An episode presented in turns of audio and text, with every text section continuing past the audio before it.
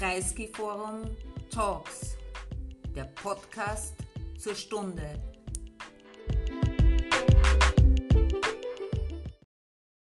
Meine sehr geehrten Damen und Herren, ähm,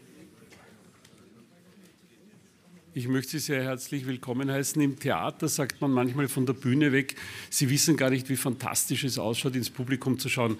Das gilt heute für mich hier auch. Es ist großartig.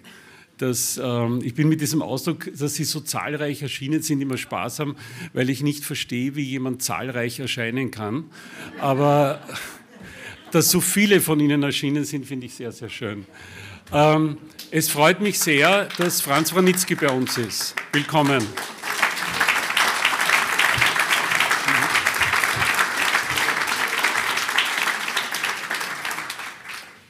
Kreiskis Geburtstag ist, ähm, das kann man in einer vermutlich überwiegend sozialdemokratischen Runde leicht sagen, ist das, was wir hier intern immer so ein Hochamt nennen. Ähm, und derjenige, der das Hochamt zelebriert, ist Oliver Radkolb. Herzlich willkommen.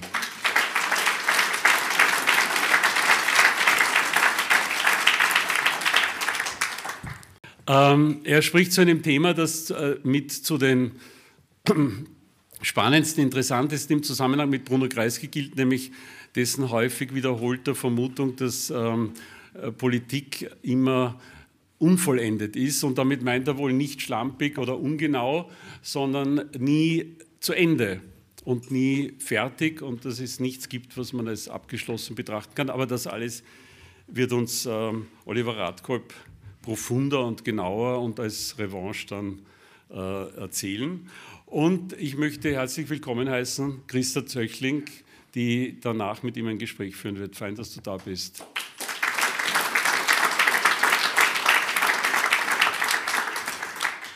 So, vielen herzlichen Dank für die nette Einführung und auch äh, für den Steilpass, den ich gleich äh, beantworten äh, werde.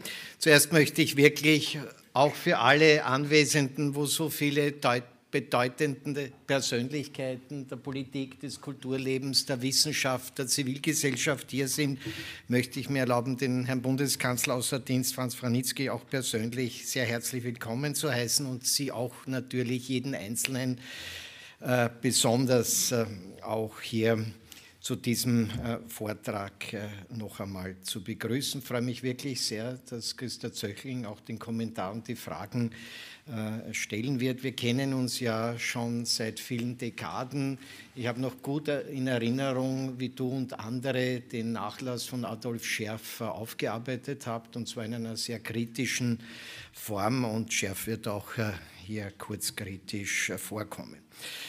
Das mit dem Hochamt kann ich Ihnen leider nicht liefern. Ja, ich zahle zwar Kirchensteuern, ja, weil ich ein anständiges Begräbnis haben möchte, auch mit Musik ja, und allem Pomp, der dazugehört. Ja. Aber ich war nie Ministrant. Ja. Ich bin zwar im Waldviertel aufgewachsen, aber irgendwie waren mir diese Weihen verschlossen. Das heißt, ich wüsste gar nicht, wie sowas äh, abläuft. Ich war zwar manchmal auf der anderen Seite aber ich war nie auf der Bühne, also kein Hochamt. Ja. Aber ich muss natürlich meine Befangenheit ganz offenlegen, möchte das auch ganz klar machen, das gehört sich auch für einen professionellen Wissenschaftler. Äh, fasziniert von Bruno Kreisky war ich als äh, junger Mittelschüler. Damals wurden ja Wahlkämpfe auch noch in der Provinz, selbst im Waldviertel in Litschau ausgetragen. Auch Kreisky war dort. Ja. Und ich habe irgendwie ein, ein, Buch in die Hand bekommen äh, mit dem Titel Mann auf Draht, ja, eine völlig ungewöhnliche Wahlkampfbroschüre, denn es war nichts anderes als die Lebensgeschichte der Familie Kreisky und der Familie äh, Felix. Äh, zwar gab es einen Autor, anonym, es war Helmut Anditsch, aber Helmut Anditsch hat nichts anderes getan, als das Diktat von Bruno Kreisky in Form zu bringen. Es war sozusagen die Präsentation seines Lebens, seines jüdischen Hintergrunds für die österreichischen Wähler und Wählerinnen. Ein ungewöhnliches Buch. Dann habe ich natürlich um die Mittelschule in Gmünd irgendwie äh, äh, zu überleben, unter Anführungszeichen, mit großer Begeisterung das Profil gelesen. Das konnten wir in der neuen Schule, die wir Alois Mock übrigens verdanken, in Gmünd auch erwerben. Und da hatte ich natürlich einen anderen Blick äh, auf die Regierungen äh, Kreisky. Das hat mich auch geprägt. Persönlich kennengelernt habe ich Bruno Kreisky durch Vermittlung von Margit Schmidt. An die habe ich einen Brief äh, gerichtet um einen Interviewtermin mit Bruno Kreisky. Ich hatte damals bei Erika Weinzierl ein Forschungsprojekt zu außenpolitischen Entscheidungsprozessen und bekam dann einen Termin. Ja, ich muss das vielleicht jetzt doch länger beschreiben als in meinem Manuskript, weil es war wirklich interessant. Also Kreisky war eleganter als ich heute, ja, wo ich mich herausgebrezelt habe für diesen Anlass. Wirklich elegant, aber völlig fertig. Er hatte gerade seine Blutwäsche, er konnte kaum reden. Und ich war irgendwie ein völlig wahnsinniger, voll mit Dokumenten, äh, äh hoch äh, munitionierter Historiker, er kam gerade aus den USA, hatte viel aus den Presidential Libraries und habe so ein Backen Dokumente gehabt und habe sozusagen den Kreis ge gefragt und er ist dann war manchmal sehr grantig, ja, und am Schluss, es war ein Vergnügen, ja, er konnte nicht genug kriegen, also vor allem von meinen Informationen, weniger von mir. Und dann hat er gesagt, ja, jetzt müssen wir leider aufhören, da kommt der Oberst Gates, ja, es ist der Georg Lenk auch hier, der weiß genau, wer das war, das war der Kommunikator, Adjutant von Gaddafi, der gerade in Wien war, er hat uns vorgestellt und dann haben wir noch zwei Termine gemacht, also es war alles sehr aufregend. Und dann wurde ich gleich engagiert als historischer Materialschärper und Korrektor für die Erinnerungen. Ich wurde natürlich auch äh, geprüft, ob ich äh, für diese Aufgabe geeignet war. Nur äh, jene Frau, die er gefragt hat, war die Marietta Dorberg, die wieder den leider vor kurzem verstorbenen Ulrich Weinzel gefragt hat, was der Radköpf das für ein Typ ist. Und irgendwie habe ich diese Prüfung äh, Thorberg-Weinzel gut bestanden. Und dann auch gemeinsam mit Margit Schmidt haben wir und anderen haben wir dann äh, an den Memoiren mitarbeiten äh, dürfen. Und ich muss wirklich sagen, ich habe so viel gelernt wie äh, nicht in meinem Geschichtsstudium und habe eigentlich ein drittes Doktorat und suche nur jemanden, der das anerkennt. Dann, jetzt kennen Sie alle, war Leiter des Kreisky-Archivs, gemeinsam mit Margit Schmidt, Karl Kahane, Ferdinand Latzin und Brigitte Ederer und vor allem als Letztentscheider, der die Realisierung unserer Ideen für das Bruno-Kreisky-Forum für internationalen Dialog auch umgesetzt hat, Bundeskanzler Franitzky, lange auch Wissenschaftskoordinator. Also ich bin vielfach befangen, aber gleichzeitig, daher kein Hochamt, versuche ich, als professioneller Zeithistoriker immer wieder in reflexiv-analytischen Aufsätzen und in meiner Monographie der paradoxen Republik äh, Bruno Kreiskys Eigenkonstruktionen sowie auch die Geschichtsbilder und Interpretationen seiner Biografen immer wieder zu hinterfragen und neu zu interpretieren, zu falsifizieren oder zu verifizieren. Ja, darauf bin ich trainiert und das mache ich bei jedem. Fakt ist, Kreisky ist der mit Abstand der am intensivsten erforschte und analysierte Politiker der Ersten und Zweiten Republik. Auch in der öffentlichen Meinung, zum Beispiel 2010, rangiert er mit 59 Prozent, und das ist eine Immers-Umfrage der äh, Tageszeitung Die Presse, als bester Regierungschef der Zweiten Republik, weit vor Fiegel, Renner und Raab. Ich möchte sehr traditionell und so beginnen übrigens auch äh, die Memoirengespräche von Bruno Kreisky. Wie Sie vielleicht wissen, sind ja die Memoiren so entstanden, dass am Anfang ein Team bestehend aus dem FAZ-Herausgeber Joachim Fest und Kreiskys Verleger, den Wolf Jobst Siedler, Kreisky interviewt haben. Dann wurde das Ganze äh, abgetippt, von einem Lektor in Form gebracht äh, und sollte dann als Buch erscheinen. Es war eine mittlere Katastrophe, ja, aus dem einfachen Grund, weil Joachim Fest und äh, Wolf-Jobst Ziedler haben das schon einmal gemacht, viele Jahrzehnte zuvor, sehr erfolgreich mit den Memoiren von Albert Speer. Also diese subkutane, selbstkritische Position von Albert Speer ist nicht O-Ton Albert Speer, sondern ist der Ton von Fest und von Siedler. Das haben sie natürlich mit Kreisky auch probiert, war übrigens immer verbunden mit tollen Reisen nach Italien auf irgendeine super Location mit bestem Essen und vor allem gutem Wein. Aber was da rausgekommen ist, war null Kreisky und viel Fest und Siedler.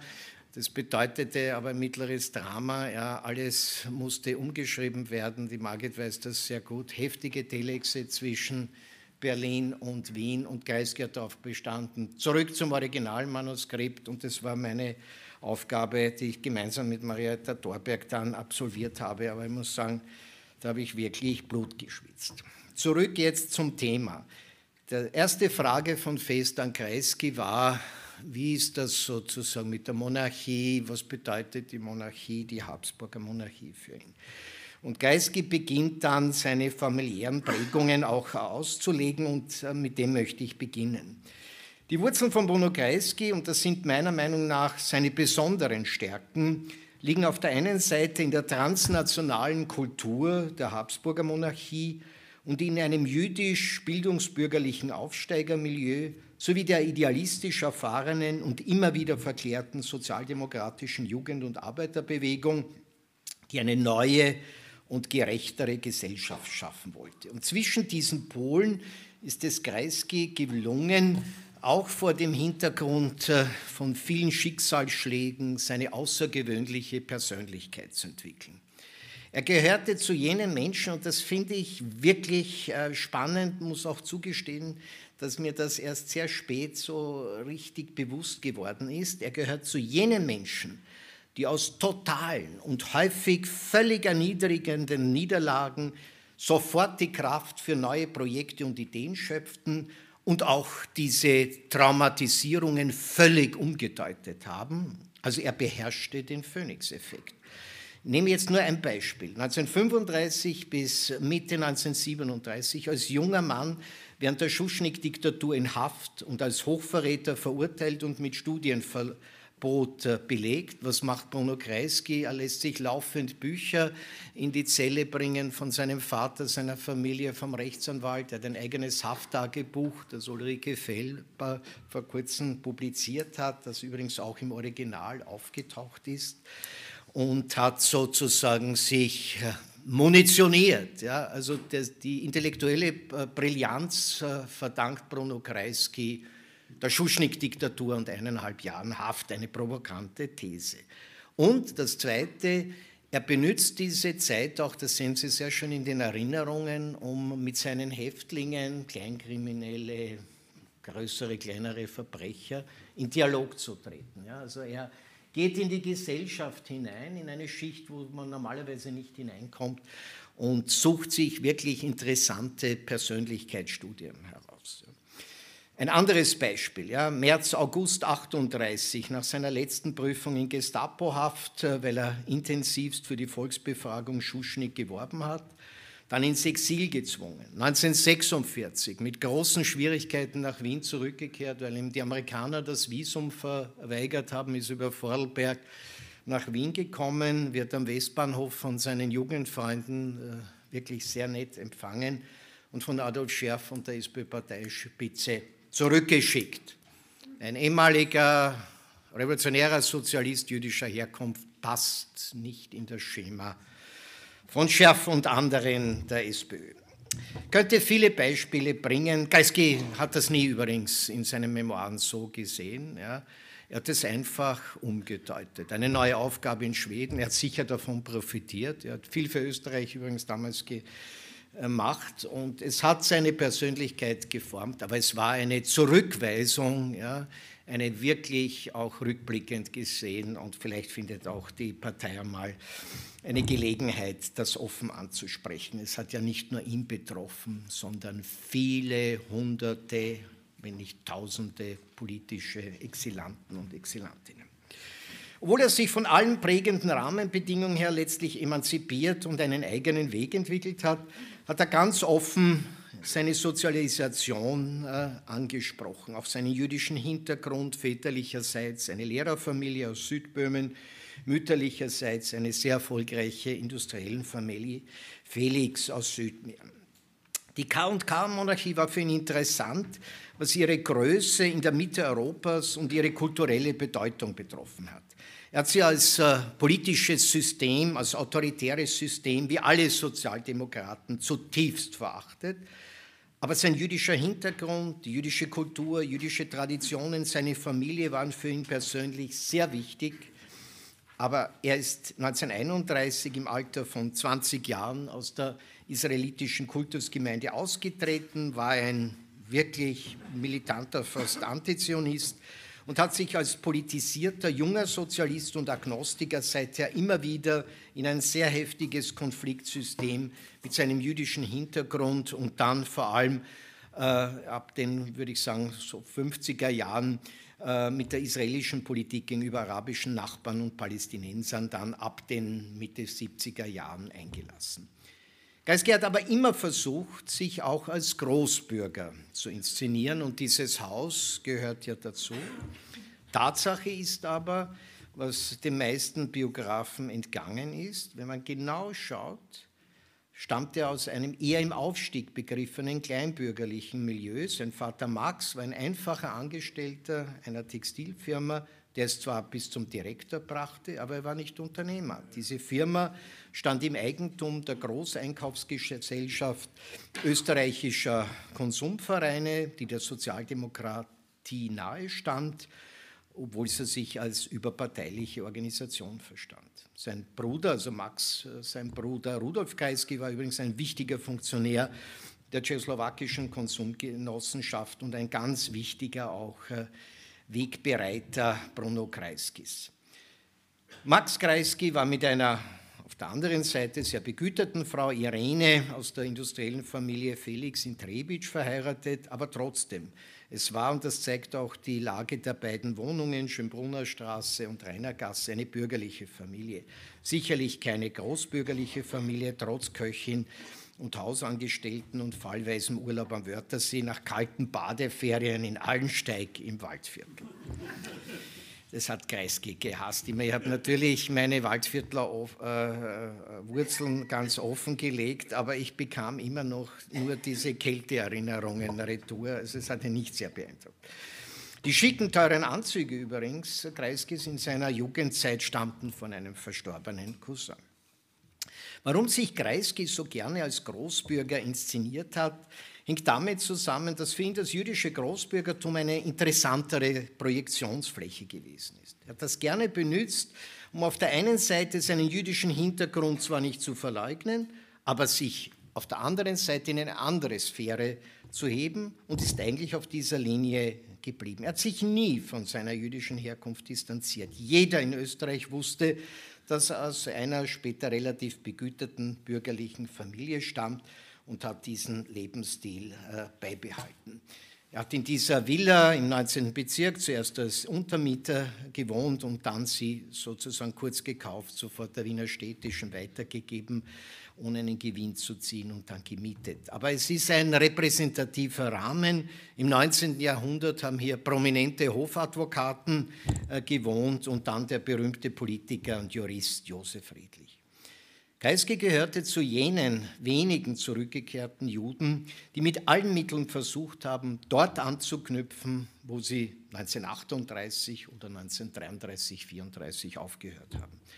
Und damit ist es ihm persönlich gelungen, die sicherlich vorhandenen Traumatisierungen, die er durch die Shoah erlitten hat, zu überwinden. Es sind an die 40 engere Verwandte von den Nationalsozialisten ermordet worden sein Lieblingscousin Arthur Kreisky, mit dem er viele Monate in Wien und in Böhmen und Mähren verbracht hat, wurde 1941 verhaftet und in Berlin-Plötzensee 1943 als tschechischer Widerstandskämpfer hingerichtet.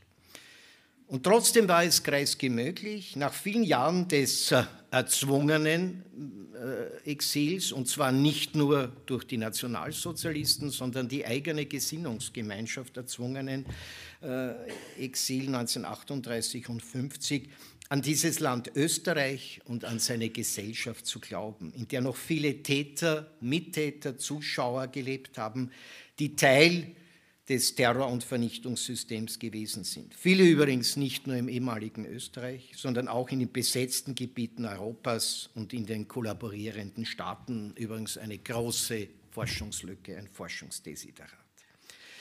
Kreiskys Zugang zum Nationalsozialismus war ein eher atypischer. Er gehörte auf der einen Seite klar zu den Opfern des Nationalsozialismus. Die Gestapo hat ihm die Zähne ausgeschlagen am Marzinplatz, etwas, was er übrigens total verdrängt hat.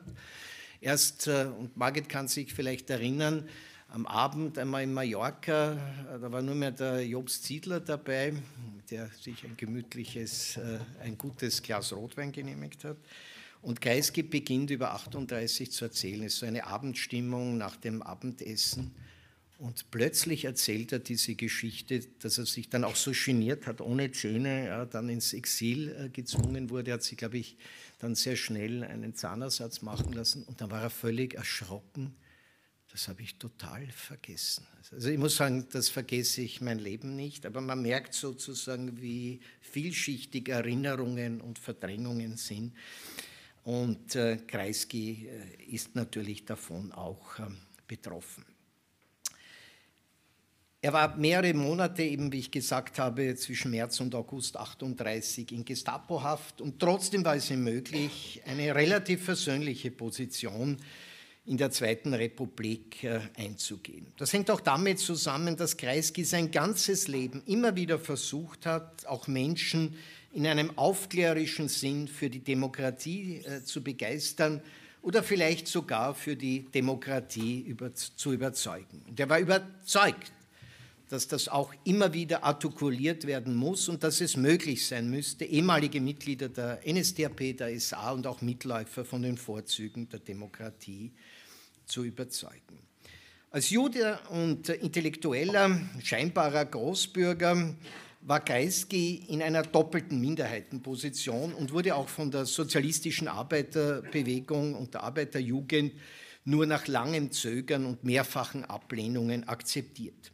Er versteckte seine bürgerliche Herkunft nicht, aber er wollte nicht in den üblichen Zirkeln junger Intellektueller, also mit Studenten jüdischer Herkunft im Verband sozialistischer Mittelschüler oder Studenten politisch aktiv sein. Er suchte die Nähe zur Basis, zu den Arbeiterkindern und Jugendlichen und ließ äh, sich durch den unausgesprochenen, aber in der Illegalität durchaus angesprochenen Antisemitismus nicht abschrecken. Selbst als er durch einen Putsch in seiner Bezirksgruppe, auf die er total stolz war, dass er deren Obmann geworden ist, in Wien, äh, Wieden abgewählt wurde und in die äh, nicht ungefährliche Wüste nach Niederösterreich ins Tullnerfeld geschickt wurde, wo die christlich-sozialen dominierten. Ja, damals war ja Politik auch noch mit Handgreiflichkeiten, um das vornehm zu formulieren, verbunden. Ähm, äh, das sah er dann nicht als Niederlage, sondern kodierte es um als eine neue Aufgabe. Es war keine Aufgabe, es war eine totale Desavouierung. Ja. Aber Kreisky nimmt das mit, hatte aber einen großen Vorteil, der sich dann in den 50er Jahren auch positiv auswirken sollte. Er hat einmal den Theodor Körner zu einem Vortrag ins Turnerfeld eingeladen und damit auch persönlich kennengelernt. Aber wieder ein kreisgischer Phoenix-Effekt. Übrigens auch wichtig für seine ganz ungewöhnliche Politik in den 70er Jahren. Er sollte dort auch eines der Geheimnisse der Wählerakkumulation kennenlernen, denn in Österreich wurden damals trendbrechende Nationalratswahlen letztlich im regionalen Bereich und nicht in den großen urbanen Zentren entschieden. Das sieht man 1966 in Richtung ÖVP Josef Klaus und dann 70, 71 in Richtung SPÖ Kreisky. Seit frühester Jugend war Kreisky etwas, was man heute als Wissensmanager bezeichnen könnte. Und das war ja auch seine erste Begegnung mit ihm. Also er konnte von meinen Aktenkopien da aus der Eisenhower Library und anderen Presidential Libraries gar nicht genug kriegen.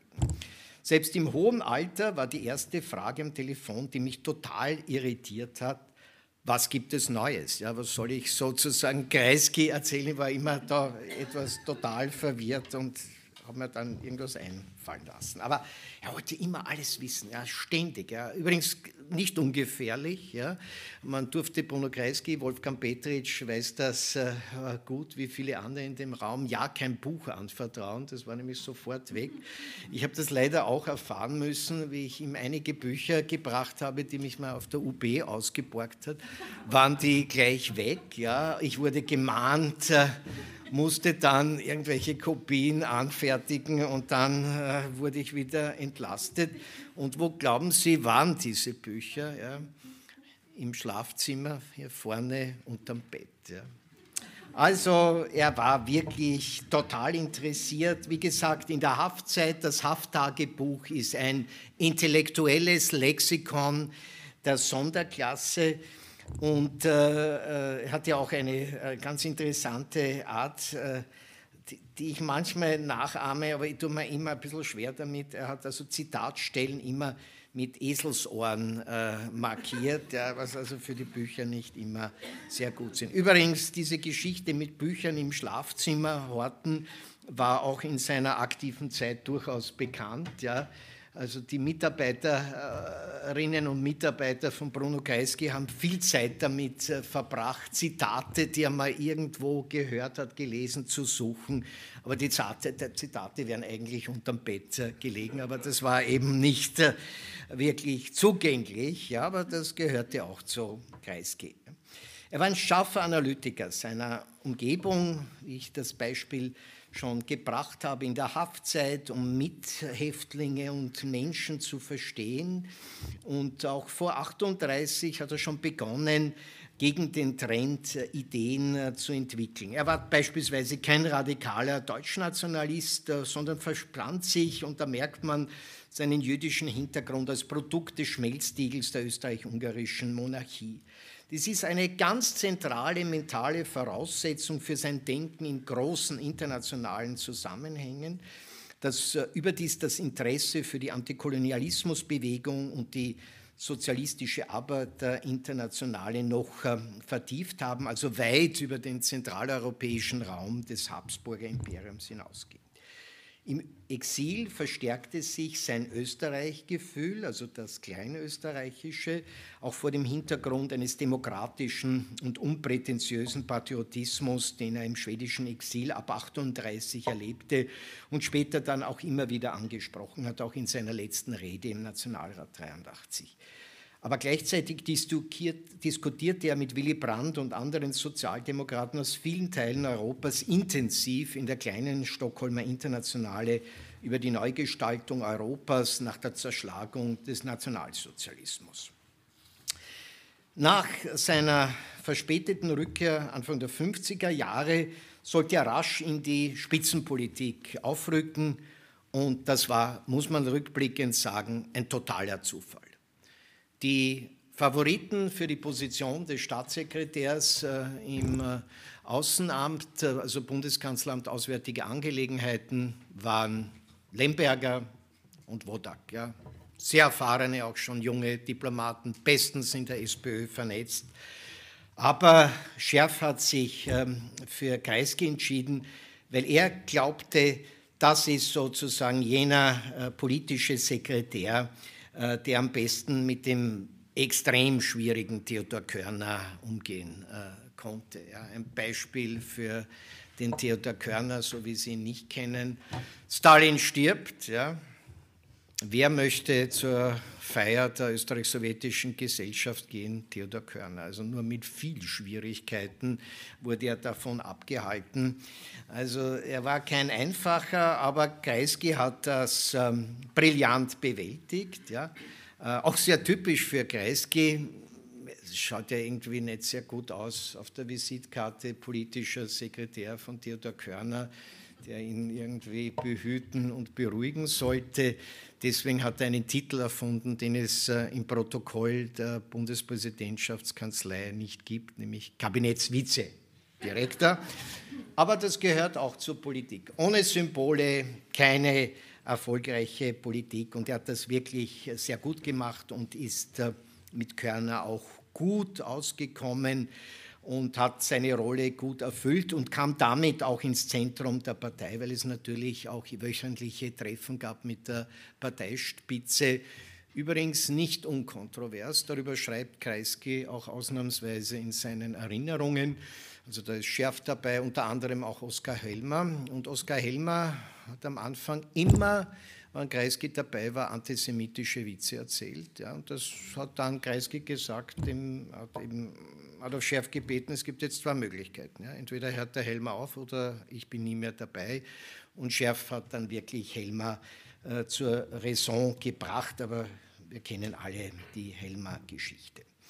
Also Kreiskys Schritt in die Spitzenpolitik ist einem Zufall zu verdanken und der, auch seiner politischen Chemie mit äh, Theodor Körner. Sehr rasch wird er zum außenpolitischen Kopf der SPÖ, doch die innerparteiliche Desavouierung setzt sich fort. Ich habe nie verstanden lange, warum Bruno Kreisky, geborener Wiener, in Wien sozialisiert, in der sozialistischen Arbeiterjugend, revolutionärer Sozialist in Wien, in Wien verurteilt, in Wien inhaftiert, aus Wien vertrieben.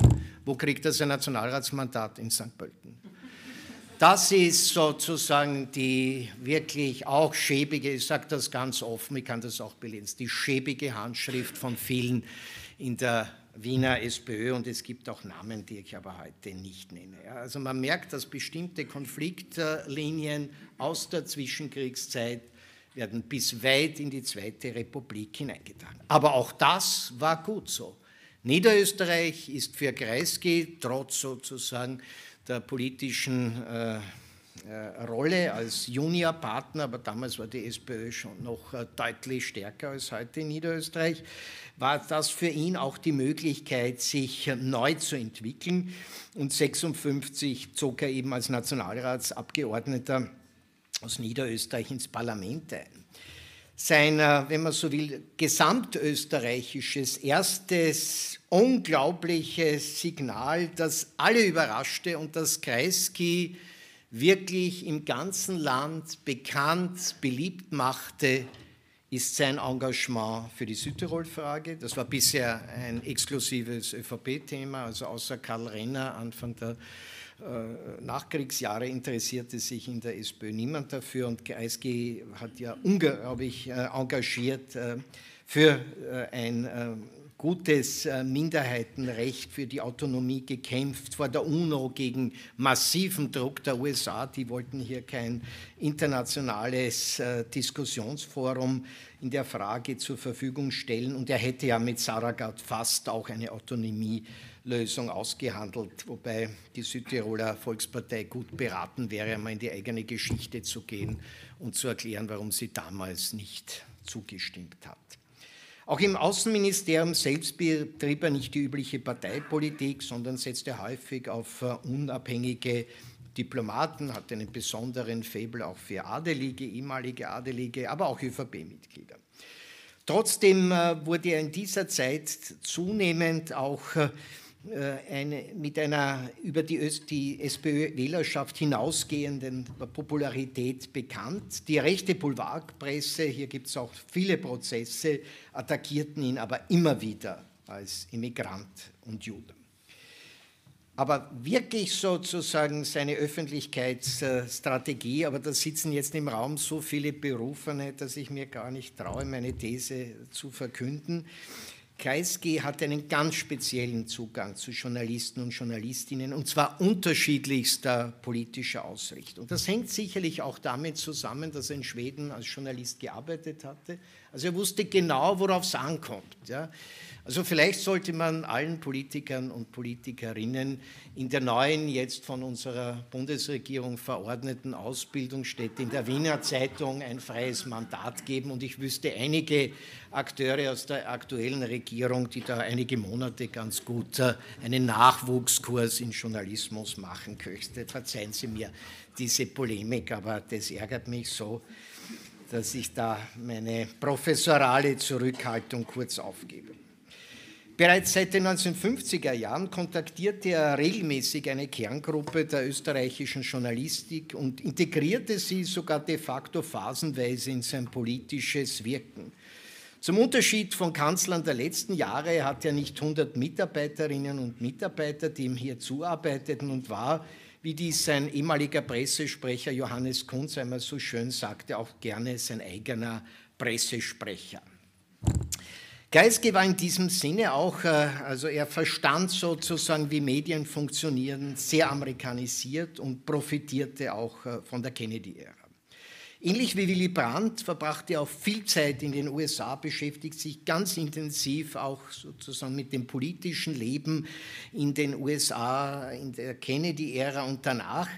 Und war auch hier, muss ich sagen, wirklich sehr geschickt aufgestellt gegen massivste äh, Widerstände der Berufsdiplomatie am Ballhausplatz, heuerte auch zwei PR-Fachleute an, die ihm dann auch Zugang zu US-Entscheidungsträgern verschafften, so beispielsweise den Privattermin bei John F. Kennedy und Sie sehen hier im Wohnzimmer auch ein Foto davon. Ähnlich wie Kennedy in den USA war Kreisky auch ein Produkt der zeitverzögerten Nachkriegsrebellionen, die in den USA zum Civil Rights Movement äh, oszillierten und in Europa zu den national unterschiedlich artikulierten Studenten- und Jugendkonfrontationen geführt hatten. Kreisky war in dieser Phase bis weit in die 70er Jahre ein Atlantiker, äh, aber nicht nur Antikommunist. Da war er übrigens total kompromisslos und hat beispielsweise an den Planungen für ein Gegenfestival zum kommunistischen Weltjugendfestival in Wien 1959 aktivst mitgearbeitet, bis er Außenminister wurde. Er war auch ein aktiver Entspannungspolitiker, also nicht nur äh, Antikommunist, sondern er wollte auch einen positiven Beitrag äh, zum Zusammenleben mit den kommunistischen Staaten liefern.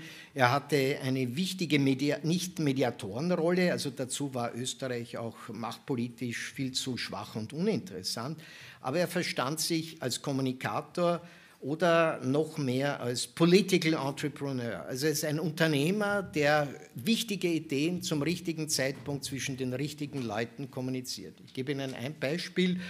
Kuba-Raketenkrise, also die Welt steht eigentlich vor einem Atomkrieg. Ja. Äh, wir verdanken das übrigens der Unfähigkeit des amerikanischen äh, Geheimdienstes, äh, der nicht imstande war, in der Luftaufklärung zu erkennen, dass ein Teil der Raketen schon scharf war mit Atomsprengköpfen, Gott sei Dank. Und Kreisky kommunizierte aus Moskau die Botschaft, Abtausch der Jupiter-Raketen in der Türkei, der amerikanischen, gegen die sowjetischen Raketen auf Kuba. Ja, Kreisky ist der Messenger und es wird übrigens auch im Weißen Haus als Kreisky-Proposal diskutiert, war aber ein, ein Vorschlag äh, des sowjetischen Außenministers. In der Innenpolitik war Kreisky ein gewiegter politischer Pragmatiker, der vorsichtig die Bereitschaft der österreichischen sehr konservativen Gesellschaft auslotete, Reformen zu akzeptieren und war auch sozusagen ein großer Förderer der Sozialpartnerschaft.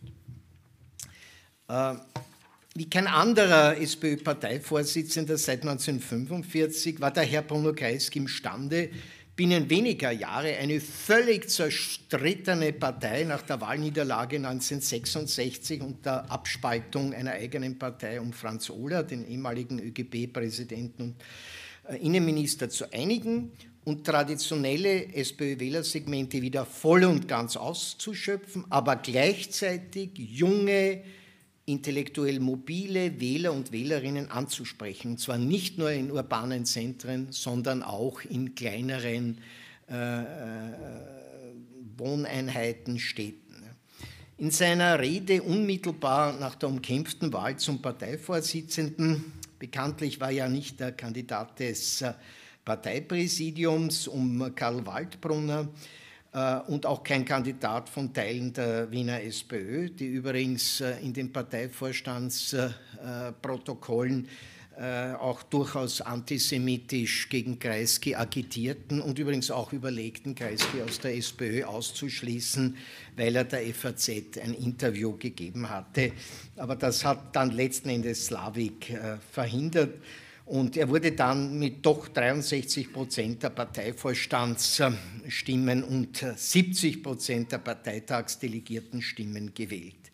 In seiner Rede signalisierte er eine Reihe von politischen Grundeinstellungen, die übrigens äh, viel auch äh, äh, theoretisch aus den ersten Proklamationen der Regierung Klaus stammten und die er jetzt auf seine Fahnen geschrieben hatte. So zum Beispiel die Analyse der gesellschaftlichen Verhältnisse durch die Wissenschaft, wobei die Computertechnologie besondere Bedeutung damals für Kreisky hatte. Gleichzeitig deutete er aber auch ideologische Kampfbereitschaft an, indem er das Problem der Automation und den damit verbundenen Verlust von Arbeitsplätzen besonderes Augenmerk widmen wollte. Retrospektiv analysiert blieben die Codes, die Kreisky damals ausgesandt, auch für die, kommend hat, auch für die kommenden Jahre gültig. Modernität, jedoch der Mensch im Mittelpunkt, wissenschaftliche Methoden zur Entwicklung politischer Strategien sowie ein Minimum an ideologischer Grundsatztreue mit Rückbesinnung auf die Zwischenkriegszeit und die großen Austromarxisten.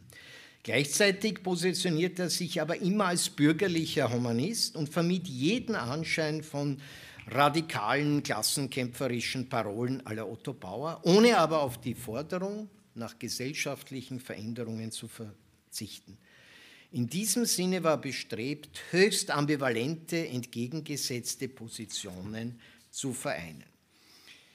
In der Frage der Strategie war er aber ganz klar auf einer eigenen und neuen Linie. Bereits in der kurzen Zeit als niederösterreichischer Landesparteiobmann hatte Kreisky große Pläne zur Umwandlung der Wirtschaftsstruktur Niederösterreichs zu entwickeln begonnen und hat sich ein erfolgreiches Beispiel aus der Bundesrepublik Deutschland äh, gesucht, nämlich Hessen, und hatte intensiven Kontakt mit dem äh, legendären Ministerpräsidenten Georg August Zinn in der Bundesrepublik Deutschland. Noch lange hielt er übrigens auch mit ihm Kontakt und seiner Familie auch bei Treffen in Mallorca ebenso wie dessen enger Mitarbeiter Otto Georg, der damals in den 60er Jahren Ministerialdirigent in Hessen war. Kreisky beauftragte Ernst-Eugen Weselski, den von der Arbeiterkammer nominierten Geschäftsführer des Beirats für Wirtschafts- und Sozialfragen, Expertenkomitees zur, zur Erarbeitung wirtschaftspolitischer Programmlinien zusammenzustellen. Neue und viele junge Experten und Expertinnen sollten in acht Arbeitskreisen Vorschläge für eine künftige Struktur- und Wachstumspolitik der SPÖ entwerfen, wobei übrigens eine Reihe bisheriger wirtschaftspolitischer Tabus gebrochen wurden und altgediente Experten eher an den Rand gedrängt.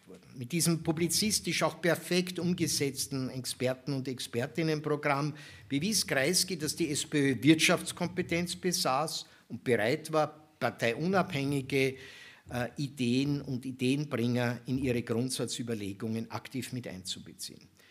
Bis zu dem heutigen Tag wird diese Idee immer wieder kopiert, aber an den Reformschwung der 70er Jahre kommt man damit nicht mehr heran.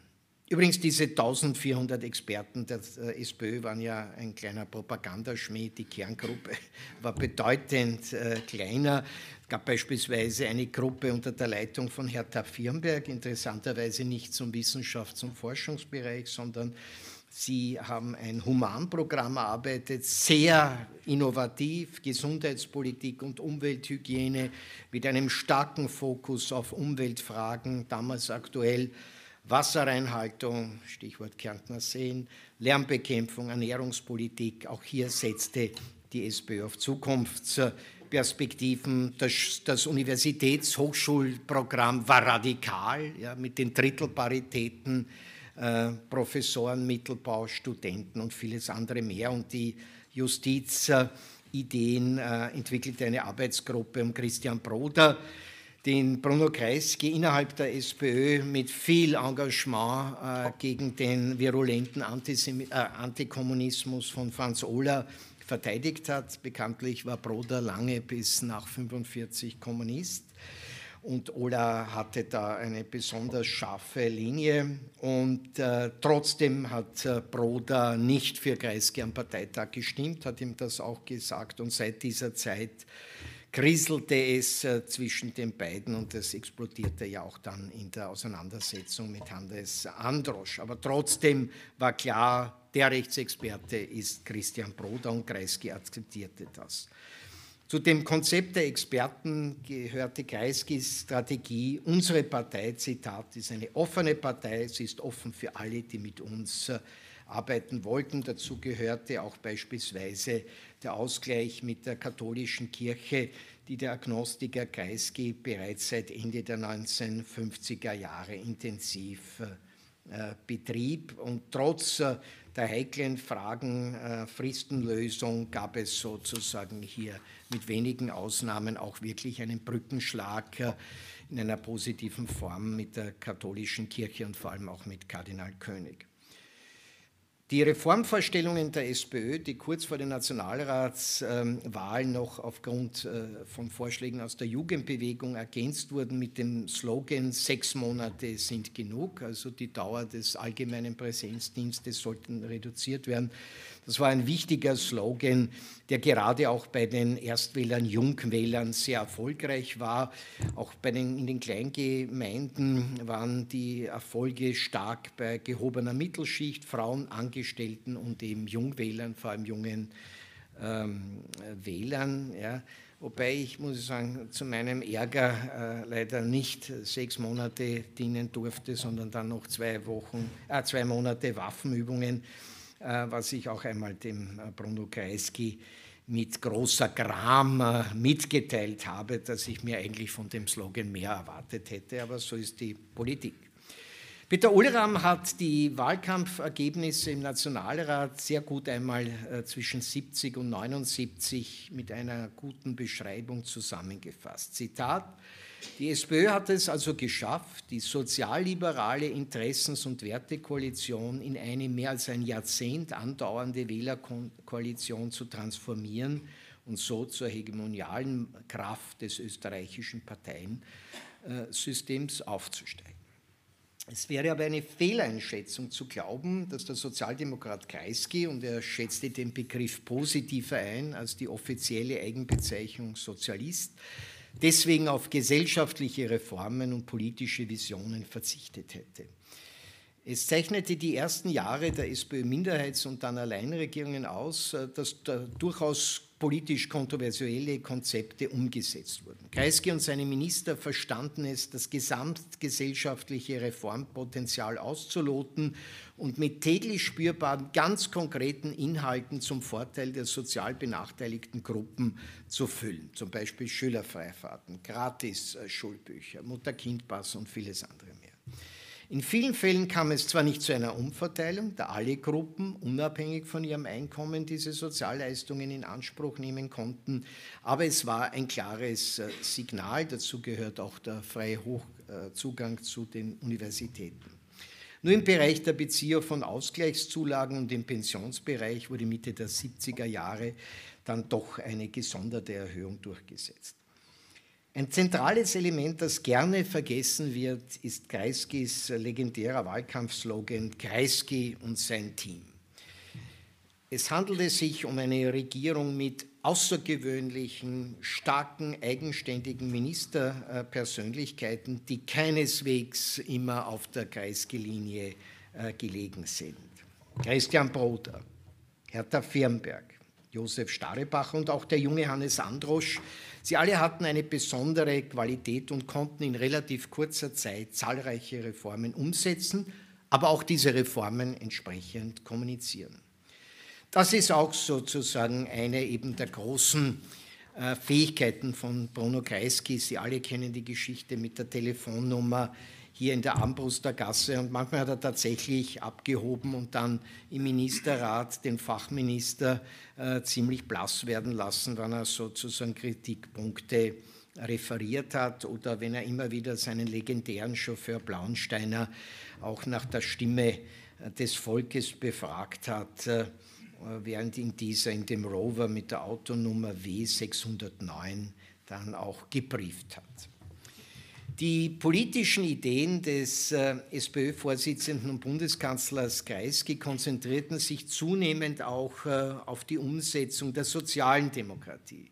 Kreisky selbst bezeichnete sich als Zentrist und Aufklärer im positiven Sinn. Trotzdem blieb die SPÖ beim grundsätzlichen Streben nach einer klassenlosen Gesellschaft, um zumindest ein theoretisches äh, Korrektiv gegen eine neue klassenartige Entwicklung im äh, Sozialstaat äh, zu haben.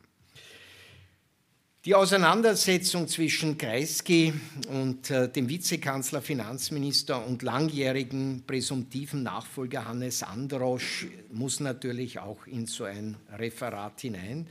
Das gehörte übrigens zu den wenigen Kapiteln in den Memoiren, die Kreisky nicht ruhig äh, analysieren konnte. Also weder sein Konflikt und seine Kooperation mit Christian Broda noch äh, die Auseinandersetzung mit Androsch hat er wirklich selbstreflexiv in den Erinnerungen äh, auch äh, dokumentiert. Zu stark war auch die emotionale Auseinandersetzung. Ähm, der Hintergrund ist ganz interessant, dass das die Akteure vielleicht nicht so sehen, aber es gibt einen Haarriss in der Beziehung zwischen Hannes Androsch und Bono Kreisky, der diese wirklich intensive Kooperation äh, wirklich fast über Nacht äh, in eine ständige wechselseitige Krisenkonstellation äh, gebracht hat. Ähm, Androsch war ja auch oft am Wochenende hier. Und dann fand nach dem Tod von Bundespräsident Franz Jonas Ende April 1974 ein Gespräch zwischen Bruno Kreisky, Hannes Androsch und Leopold Graz im Lusthaus im Prater statt. Und beide boten, ob aus Gründen der Anciennität oder mit Hintergedanken, wie ich vermute, Kreisky an, nun als Kandidat für die SPÖ in den Bundespräsidentschaftswahlkampf vorzuziehen.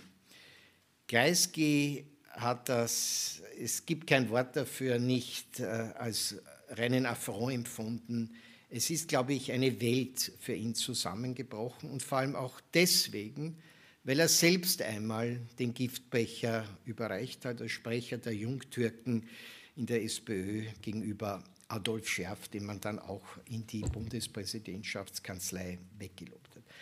Weder, Kreisky, weder Graz noch Androsch waren sich dessen bewusst und ab diesem Zeitpunkt beginnt äh, die Auseinandersetzung äh, zu eskalieren, auch um die äh, äh Steuerberatungskanzlei, äh, Consultatio und äh, vieles andere mehr. Aber das ist sozusagen der zentrale Haares. Ich werde jetzt ein bisschen aufs äh, Tempo schauen, damit es nicht zu lang wird und die nächsten Kapitel ganz kurz skizzieren. Wir haben dann sicher noch genügend Zeit in der Diskussion hier äh, das äh, zu intensivieren. Ein Thema, äh, das sozusagen bis in die Gegenwart diskutiert wird, und ich habe Ihnen auch eine Neuerscheinung mitgebracht von einem israelischen Diplomaten und Historiker Kreisky, Israel and Jewish Identity von Daniel Aschheim ähm, in New Orleans herausgebracht, vor wenigen Monaten erschienen und ist der Versuch, sozusagen die jüdischen Identitäten von Bruno Kreisky und Simon Wiesenthal miteinander in Beziehung zu setzen. Ein spannendes äh, Buch, äh, wo zum ersten Mal auch als Grundthese akzeptiert wird, dass es natürlich unterschiedliche Formen jüdischer Identität gibt und ist auch gut äh, recherchiert. Nun kurz das Thema Geschichtspolitik und die Nachwehen des Nationalsozialismus. Normalerweise hätte Bruno Kreisky aufgrund der Tatsache, dass er jüdischer Herkunft war, dass er so lange im Exil war, selbst in der SPÖ nicht eine Spitzenkarriere machen können und schon gar nicht äh, Bundeskanzler werden können. Kreisky hat aber einfach äh, ein Paradoxon der Zweiten Republik äh, akzeptiert, nämlich diesen engen geschichtspolitischen Rahmen der Opferdoktrin, was bedeutet Gräben zuschütten, möglichst nicht darüber reden. Und er hat sich dem angeschlossen. Wie das passiert ist, möchte ich schon kurz schildern. Bei ersten Gesprächen 51 zum Beispiel mit dem linken Sozialisten und äh, Wiener Nationalratsabgeordneten Karl Marx hat er deutlich äh, als Antwort bekommen, ob man nicht kritischer die Intensifizierungspolitik äh, politisch äh, beeinflussen sollte. Und Karl Marx meinte, Zitat, misch dich nicht in die Entnazifizierungspolitik ein und schon gar nicht aufgrund deiner jüdischen Herkunft. Und weil du im Exil warst, du verstehst nicht, was wir hier mitgemacht haben. Zitat Ende. Dieses Zitat kann ich Ihnen in vielen, vielen anderen auch Kontexten noch einmal auch äh, bringen.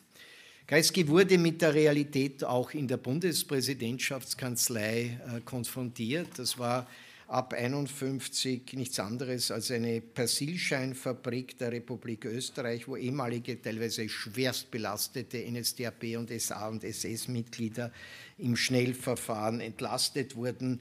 Und äh, bei dem Studium äh, ist ihm äh, sicherlich auch äh, schlecht geworden und er hat das auch ähm, thematisiert. Nur ein einziges Mal, und das hängt auch mit seinem engen äh, Verhältnis mit Theodor Körner zusammen, hat er sich quergelegt, als die ÖVP versucht hat, den VDU, den Verband äh, der Unabhängigen, in die Regierung 1953 zu nehmen, um in einer Dreierkoalition die SPÖ zu schwächen. Der VDU bestens inzwischen dokumentiert, auch durch die Studie von Margit Reiter, trat ganz offen als Sammelpartei der ehemaligen NSDAP-Mitglieder auf und ging 56 dann eben in die FPÖ über. Und selbst Julius Raab schrieb in seinem Tageskalender über die Koalitionsverhandlungen mit dem VDU, Zitat, lauter Nazi-Forderungen, Zitat Ende. Aber gleichzeitig macht er mit antisemitischen Zuschreibungen Kreisky für das Scheitern dieser ÖVP-Pläne verantwortlich. Die erste wirklich öffentliche geschichtspolitische Nagelprobe für Kreisky war die Pressekonferenz des Leiters des jüdischen Dokumentationszentrums Simon Wiesenthal 1970, in der dieser die NSDAP-Mitgliedschaft von fünf SPÖ-Ministern, darunter ein ehemaliger SS-Mann aus Kärnten, als Landwirtschaftsminister bekannt gemacht hat. Kreisky war sich bewusst, dass er jetzt sozusagen ein geschichtspolitisches Bekenntnis ablegen musste, und dieses Bekenntnis ist so ausgefallen, wie er immer agiert hat. Er hat alle diese Minister äh, in Schutz genommen, inklusive dem SS-Mann, den er nicht wirklich kannte, hat aber dafür gesorgt, dass dieser schnell wieder in der Kärntner Versenkung verschwindet und hat auch für alle die Minister das in Anspruch genommen, was er für jeden Österreicher, der bei der NSDAP, SA oder SS war, angenommen hat, nämlich das, das Recht in Anspruch genommen, in der Geschichte einmal klüger zu werden. Mit allen Mitteln versucht er auch einen politisch kritischen Diskurs äh, abzustellen, auch aufgrund äh, eben seiner jüdischen Herkunft.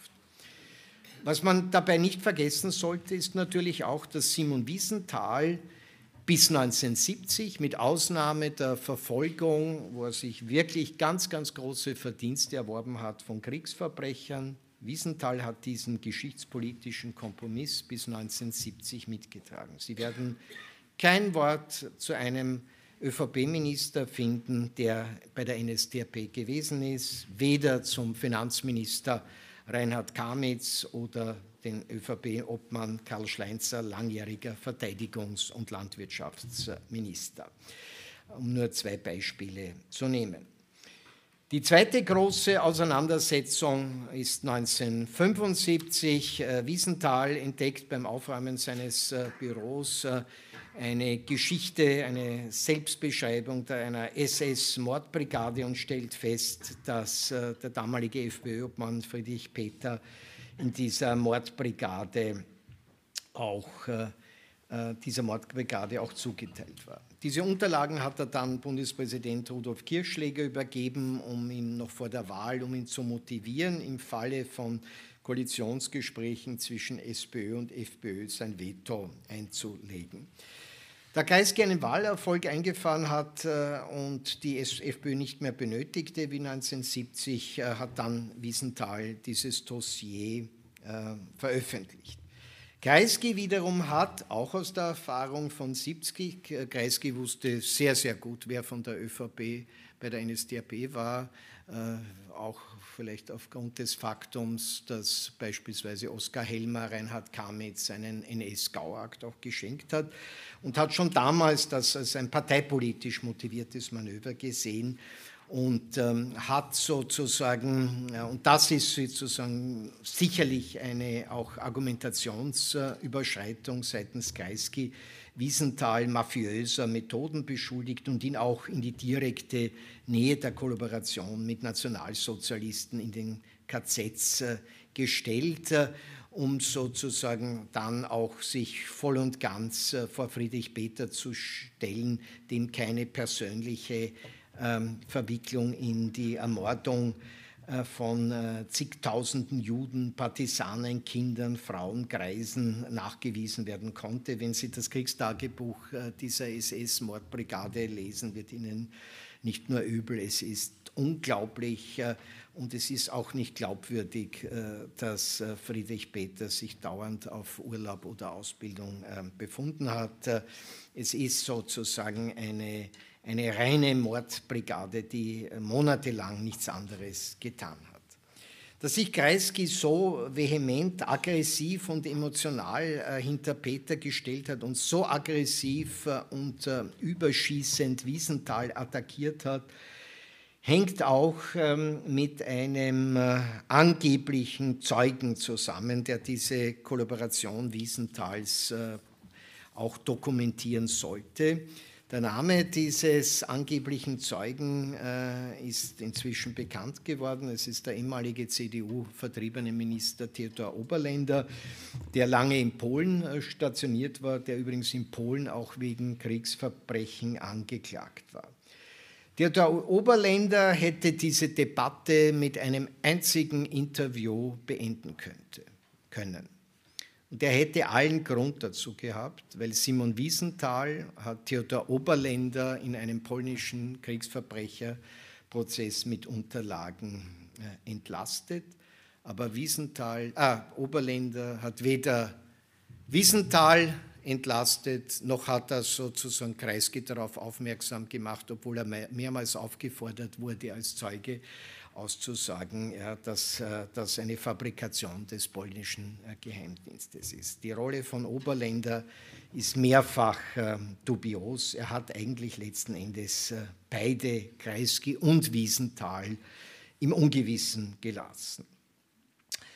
Was äh, äh, diese Angst Kreiskis, dass Wiesenthal ihn jetzt sozusagen den österreichischen Wählerinnen und Wähler wieder als Juden äh, hinstellt, äh, hat äh, natürlich äh, auch Kreisky wirklich auch emotional total belastet, aber es ändert nichts an der tiefen, ungerechten Verletzung Wiesenthals, was diesen Kollaborationsvorwurf betroffen hat.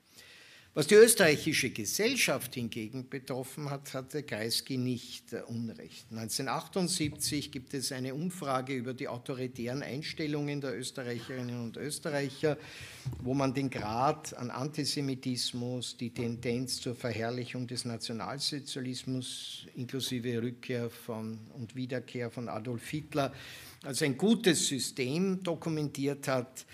Und abgesehen von einer Veröffentlichung im Extrablatt ist diese exzellente kritische IFES-Studie von Ernst Gemacher dann schnell verräumt werden, weil natürlich auch sehr viele brisante qualitative Studien gemacht wurden, zum Beispiel über die Einstellungen von Polizisten. Es war eine zu heiße Kartoffel. Aber Kreisky hat ja selbst erfahren und gespürt, was es für einen antisemitischen, revisionistischen Bodensatz in dieser Gesellschaft gab, aber auch in der SPÖ selbst gab. Er war fest davon überzeugt, dass es mit einem sozialen und wirtschaftlichen Maßnahmenpaket gelingen kann, diesen autoritären Bodensatz zu zähmen und den Menschen zum Positiven zu ändern.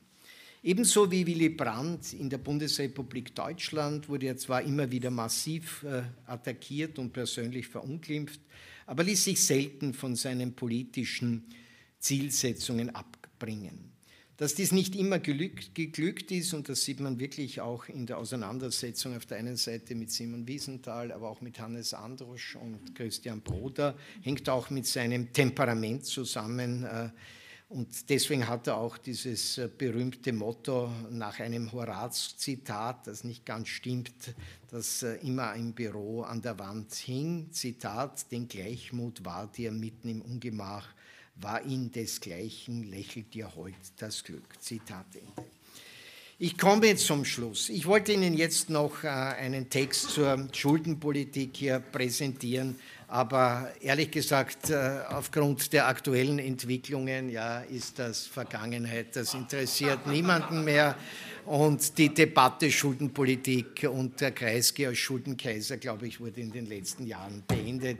Deswegen äh, mache ich nur meinen ganz kurzen Ausflug äh, in die Außenpolitik, aber eher so äh, nicht im Detail, äh, das können wir in der Diskussion nachholen, sondern äh, Kreisky hat Außenpolitik und das empfinde ich wirklich wichtig, weil es ist sozusagen auch diese Facette von Kreisky, den Österreichern und Österreicherinnen eine positive Identität zu geben. Ja, die, die, österreichische Identitätskonstruktion nach 1945 ist ja ein, ein sehr komplexer Entwurf, also am Anfang sozusagen als Wiederkehr des Barocken aus der Habsburger Monarchie, was die Konservativen betrifft, ja, die Sozialdemokratie hat es ja mit Identitätscodes total schwer äh, getan. Ja. Also der Anschluss an Deutschland war politisch nicht mehr opportun. Ja.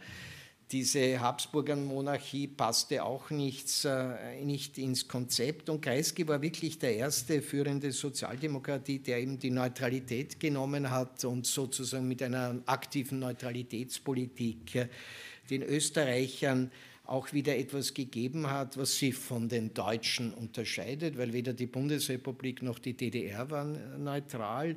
Und gleichzeitig war es sozusagen auch ein Mittel einer durchaus positiven Politik äh, im Kalten Krieg. Und so hat das auch äh, Kreisky gesehen. Das ist auch der Grund, warum er sich äh, schon als Außenminister ganz intensiv in Entspannungsbemühungen, vor allem mit den kommunistischen Nachbarstaaten, eingebracht hat. Seine Rolle auch in der Sicherheitskonferenz äh, für, also Konferenz für Sicherheit und Zusammenarbeit in Europa, auch sozusagen der Kampf für das Konferenzzentrum der UNO, das war ja ursprünglich ein ÖVP-Projekt, das Kreisky dann in der richtigen Größe äh, engagiert hat, im Nord-Süd-Konflikt wirklich visionär bis hin zum ersten North-South Summit in Cancun 81, wo er leider äh, aufgrund einer Erkrankung nicht teilnehmen konnte. Also es gibt sehr viele spannende Aktivitäten und hier im Hause haben Sie ja immer wieder auch äh, interessante Veranstaltungen zum Nahostkonflikt. Das etwas, was Kreisky schon als Außenminister intensiv äh, beschäftigt hat. Es gibt ähm, viele Varianten, Themen, die wir noch äh, diskutieren könnten. Ich komme zum Schluss äh, und greife auf den 100. Geburtstag von Bruno Kreisky zurück, 2011. Damals haben sich die Medien überschlagen in der Auseinandersetzung mit dem Mythos Kreisky, aber haben aber leicht äh, das gesellschaftliche Umfeld dieser ungewöhnlichen politischen Persönlichkeit ausgeklammert. Kreisky ist wirklich äh, jeweils von seiner Zeit geprägt worden, hat aber gleichzeitig immer wieder auch versucht, diese Zeit zu überwinden und sozusagen politisches Handeln, politische Gestaltung in der Zukunft äh, zu entwickeln. Aber immer, und das finde ich wirklich auch für die künftige historische äh, Arbeit äh, das wichtigste Motto, es wurde auch schon angedeutet in der Einleitung, es ist kein Zufall, dass die Unvollendete von Franz Schubert zu Kreiskys Lieblingswerken gehörte. Und er hat darauf eben 83 auch resümiert, Zitat, dass wir den Mut haben, uns immer wieder selber in Frage zu stellen und zur Kenntnis nehmen, dass eben alles, was wir beginnen, unvollendet bleibt. Aber es müssten eben andere erneut versuchen. Zitat Ende und ich danke Ihnen für Ihre Aufmerksamkeit. Danke.